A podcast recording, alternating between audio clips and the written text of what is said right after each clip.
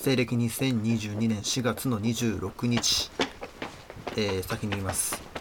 本日本編はですねオタク全開の話でスタートしますのでそういうのはちょっとという方はこのオープニングの後の本編を飛ばしてお聞きください。質問コーナーとワインの紹介はあの普通にしますと。あの2週にわたりですね更新する予定だった土曜日にアップができなくてすみません。なんだか今月はですね機材のトラブルが多くて、まあ、この前高いマイクを、まあ、買ってあのー、なんだよっしゃよっしゃ更新するぞと思っていたところ僕あのパソコン MacBook なんですけど USB をつなぐ端子っていうのかな？あそこが全然反応しなくなっちゃってで直したやった直ったと思ったら今度はなんだ接続不良なのか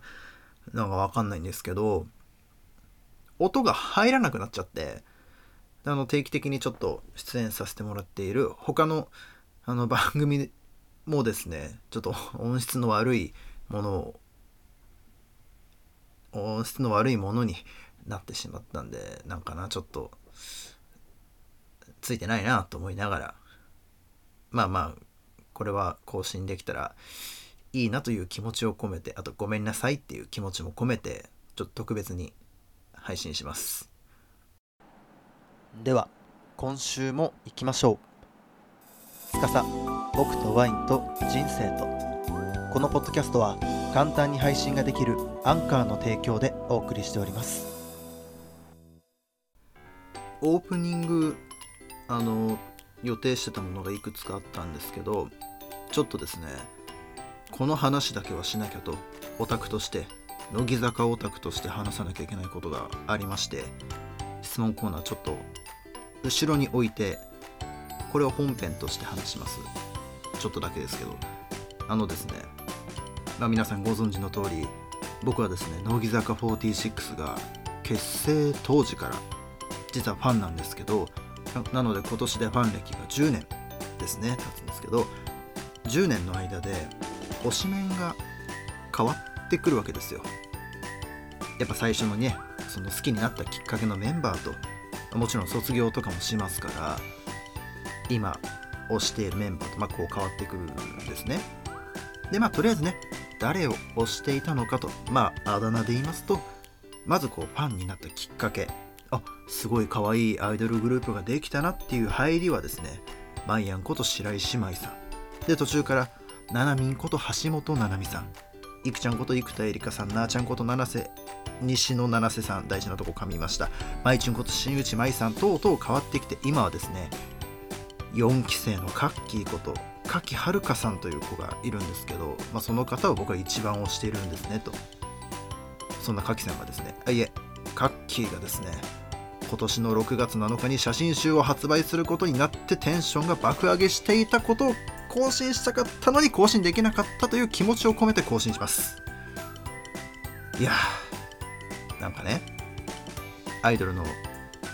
写真集のね発売が決まると Twitter とかでこうねインスタとかで公式の Twitter、インスタグラムが開設されてね発売までのこうカウントダウンというかねこういうカットを撮りました。なんか撮影中にこういうご飯を食べましたとか。今日はこういうカットを撮影しますみたいなあげてるじゃないですか。でそれを見てあの僕らオタクはわこういうカットが入るんだと。わこういうシーンがあるんですね。みたいなこう楽しくなってくるわけですね。んでそのなんだ、水着の写真とか。まあちょっとねこう肌の露出が多いような写真とか、まあ、まあたくさん出てくる中で今回我が推しカッキーがですねランジェリーカットが初解禁されていたんですね。あれですよいやらしい目で見てませんよ。作品として見てますと。ええあのー、あえてね言葉を濁さず言うならそのカットがいやらしくないんですよ。いやらしくない。なんかきっとカメラマンの方の腕とか撮る角度とかいろいろあると思うんですけれども乃木坂46というグループの持つ清楚で可憐というイメージそのままなんですよ。わかります？この感じ。ででも本人の持っている内なる色っぽさみたいなやつを引き出しているであろう先行カット。ありがとうございます。ありがとうございます。もう到着まで公式 Twitter の更新もですね非常に楽しみにしている今回の本編なんですけれども大丈夫かなこれ。なんかリスナー離れていくかな。いやでもねこういった気持ち悪いところオタクなところなんか秘めてる、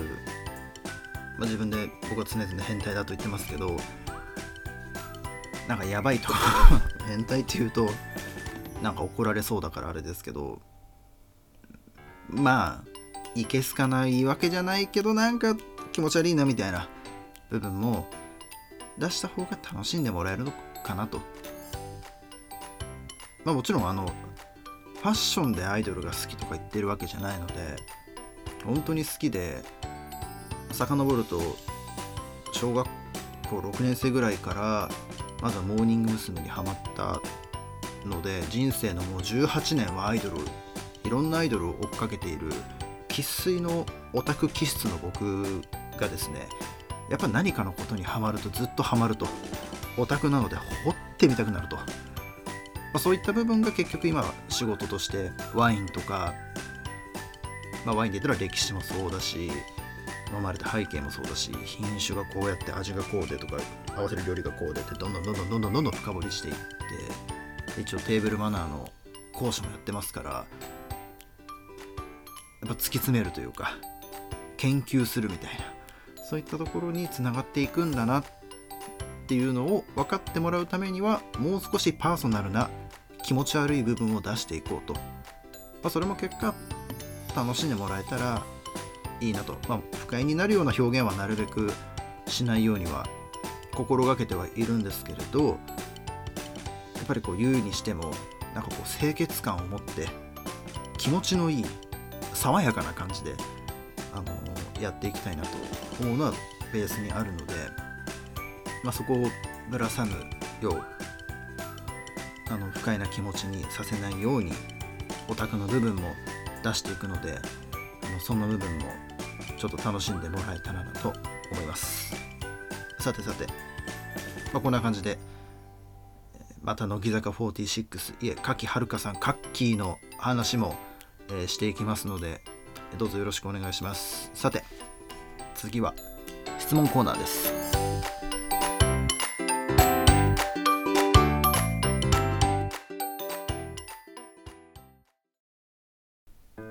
ではここからは真面目に質問コーナーです、えー、今回も質問箱にですねたくさん質問が来ております。ありがとうございます、えー、1つ目はですね良い恋って何だと思います？という質問です。あの恋の質問すごく来るんですよね。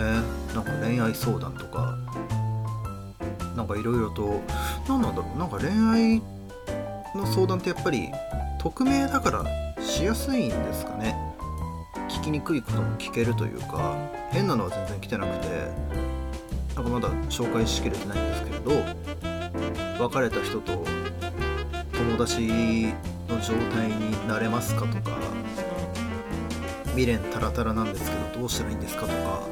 何なんだろうそういう聞きやすいのかな僕まああの恋大きい男として知られているので恋の質問大歓迎なんですけれども、まあ、今回その良い恋って何だと思いますっていう答えなんですけど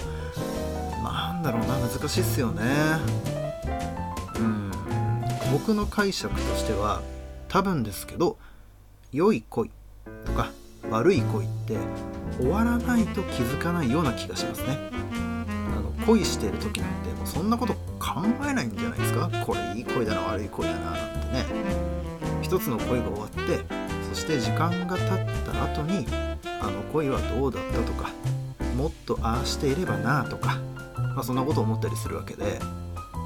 例えばですけど浮気をされて別れたこととか喧嘩して別れたとかその当時は辛いことの方が多分多いと思うんですけど時間が経って振り返った時になんだかんだあったけど良かったなと思えるのが僕は良い行為なんじゃないかなと思いますね。まあ、そのためには当時よりも今の方がいいと言える自分でいるために辛いけど前を向くことも大切なのかなと思いますね。うん。僕はがっつり引きずりますけどね。ズルズルですよもう。ズルズル？ズルズル？めちゃめちゃでも引きずりますね。うんミスはするし酒は煽るし自暴自棄になっちゃうしうん。あんまいい経験はないんですけどね。うんそうだな。だちょっと前ですけど昔付き合っていた女性がいて、まあ、結構年上だったんですけどごく落ち着いていてなんかいろんなこう人生の経験もしている人で今でこそ僕はテーブルマナーとか女性のエスコートの仕方とかをこうやって仕事にしてますけど当時はそんなこと全く興味はちょっとありましたけど全然できてなくていつかな勉強したいなって思ってたぐらいだったんですね。でもやっぱそんななんだろうな年上の人と付き合ったというがあったので隣にいる人に恥をかかせたくないとか男子たるもの女性をこうきちんとエスコートすることレディーファーストができて当然だと、まあ、教えてもらったというかそうでなきゃいけないなと思わせてくれたのはその人だったので、まあ、そういう意味ではあの時の声はすごくいい声だったなと思いますね。自分を成長させてくれたというか男の子だった僕を精神的にこう男性にしてくれたっていう感じかな。そうやって振り返ったらやっぱりあの声は良かったなって思いますね。もちろんあの遠距離とかもしていましたし職場というかね同じバイト先のことお付き合いもしたことあったんですけど大体振られるので なんか 振られてばっかの人生なんですけどあでもそうやってなんでしょうね。いつだって僕ら男性っていうのは女性に育ててもらうものだと、まあ、実感しましたね。いろんなことをしてきて。うん。それは変わらず今でもいくつになっても男性は女性に育てられるもんだなと。思います、まあ、それを思うことができたらそれはいい良い恋なんじゃないかなと思いますね。うん。さて次です。次はあなたが人生の先輩として慕っている人って誰？という質問。うんあこれもいい質問ですね。僕はね仕事柄年上の人と接する機会がやっぱり多くてお客様から教えてもらってそしてお客様に育ててもらったっていうのはこのポッドキャストだけじゃなくてブログでもツイッターでもあのいろんなところで書いたり言ったりしているんですけれども僕出会ってきた人生の先輩として、ま、仕事する人としてそして男として、え慕っている A さんという人がいるんですね。その人とはまだ僕がレストランで働き始めた頃のお客様から来てもらっていると本当に特別なお客様。まあお客様に1番とか2番とかはないんですけどその人だけは別ですね。本当に特別なお客様で今でも飲みに連れて行ってもらっていますしまあいろいろと相談があれば相談もしますし前に僕多分人前でほとんど泣いたことがないって話したと思うんですけど唯一その人の前では泣いたことがあるんですね、まあ、それくらい僕がこう勝手に慕っているんですけどこの人の何がすごいのかってなんだろうな字で表すと豪傑という言葉がぴったりなんですよ、まあ、豪傑っていう意味は武勇に優れ力も強く肝っ玉も座っている人という意味があるんですけどまさにこの言葉の通りで僕より年齢二回り近く二回り以上か年齢が上なんですけど今でもバリバリ働いてるしお酒も飲むしもう女性の話もたくさんするしなんかねかっこいいんですよすごく。生き方が。でそれであのちっとも偉そうにしないんですよね。うん。ワインわかんないから教えてよとかこれ飲んだことないこれ何とか年下の僕とかに目線を合わせてわからないことはすぐ聞いてくれる。しやっぱり僕が間違ったこととかなんだろうなこういうふうに考えてるんですけどどう思いますって言ったらそれは違うとかあちんと叱ってもくれるんですよね。うん。なんかもう慕ってるというより本当に尊敬してます。何かあった時にやっぱパッとあこのお客様を店に呼びたいなとかあの何かしてあげたいなと思った時に浮かぶのはその人が一番多いですね。うん。なんか嬉しいですよね。こうやっていろいろ教えてくれる先輩がいるっていうのはねさっきも話しましたけど当然叱ってもくれるし僕本当一人の男として愛を持って接してくれる。そういうお客様がたくさん出会えることってないと思うんですよ。本当に限りない確率だしどんなお客様でもね出会いがあれば別れがあるので会えなくなるお客様も当然たくさんいたんですけどその人だけはずっといろんなお店に来ながら、気にしてくれて気にかけてくれて食事にも誘ってくれてねベロベロになって2人で帰るんですけど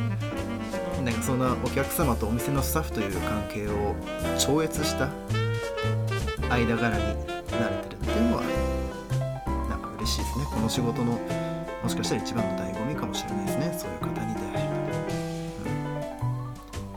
る、うん、さて、えー、今週の質問コーナーはここまでです、えー、番組の公式 Twitter ではですね定期的に質問箱置いております。恋のお悩みお酒のこと何でも匿名で質問ができますのできちんといくつかねちゃんと答えるようにはしていますのであのどんどん送ってきてください。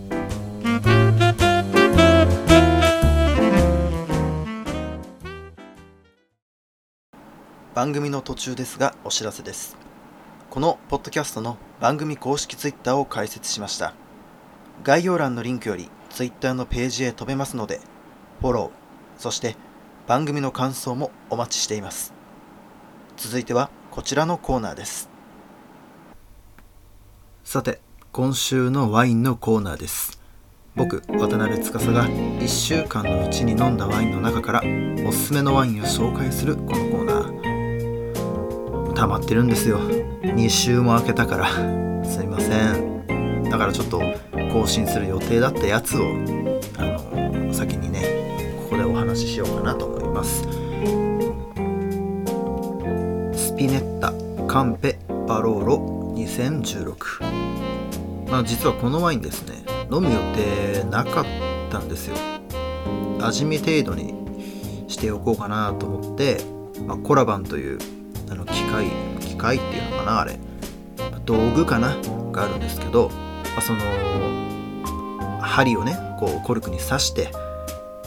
飲むんですけどそのスクリューキャップじゃないやスクリューじゃない、えコルクを開けずにワインが飲めるというすごい画期的な道具があってですね、まあ、いつも通りこうそれを刺したんですけど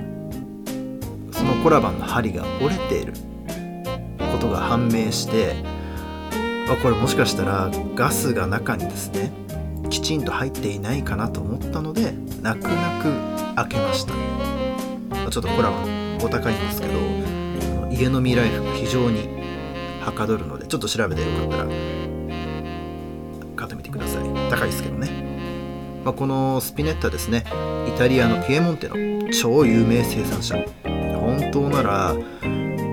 この人のワインを多分10年以上は寝かせないとポテンシャルを感じることはできないのかなって思っています、まあ、それでも素晴らしいワインだなと、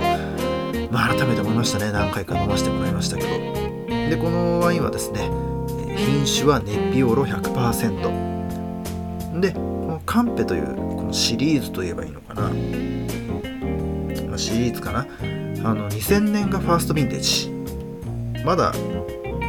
生まれて16年しか経っていないんですよね。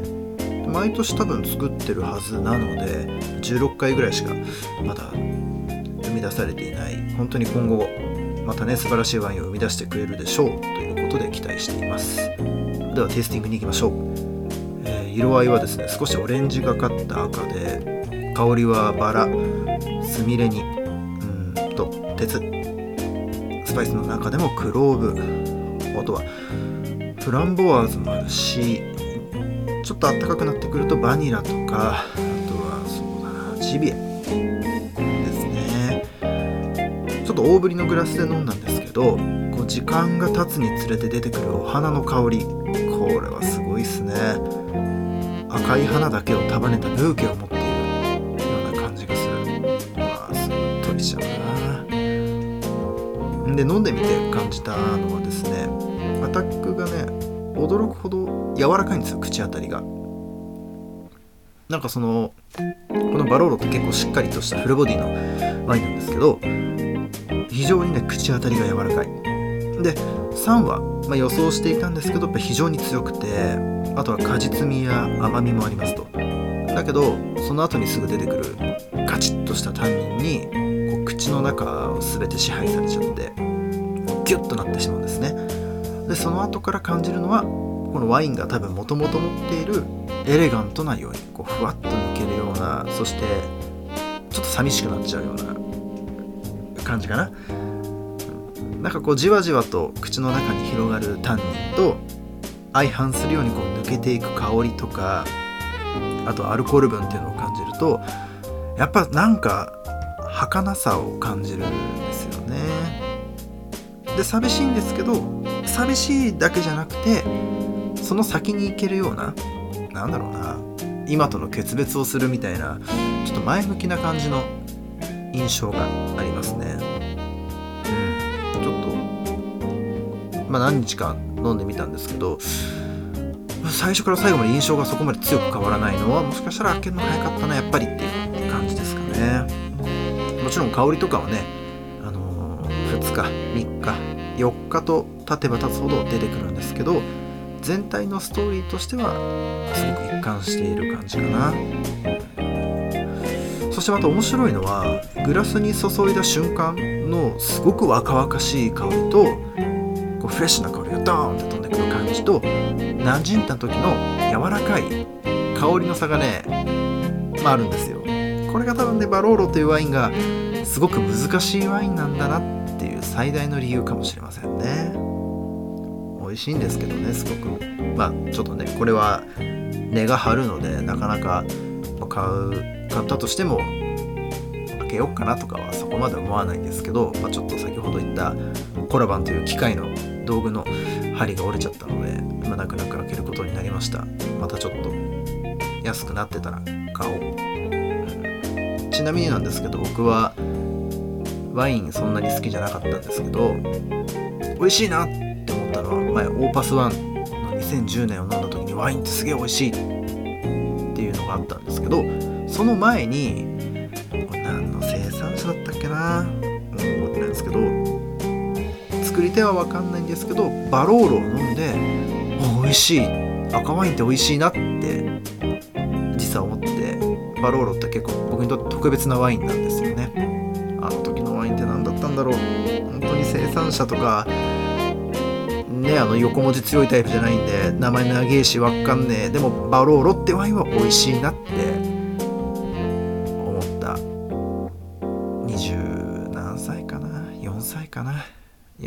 5歳ぐらいのあのワイン勉強中ワインのソムリエの修行中だった時のことを僕はバロールを飲むといつも思い出しますね。なんかいいな。定期的にバロール買おうかな。うん。また探そう。では今週はここまで。またあのー、29日の30日の土曜日に僕の誕生日前夜ですのでまた更新したいと思います。では次回もお楽しみに。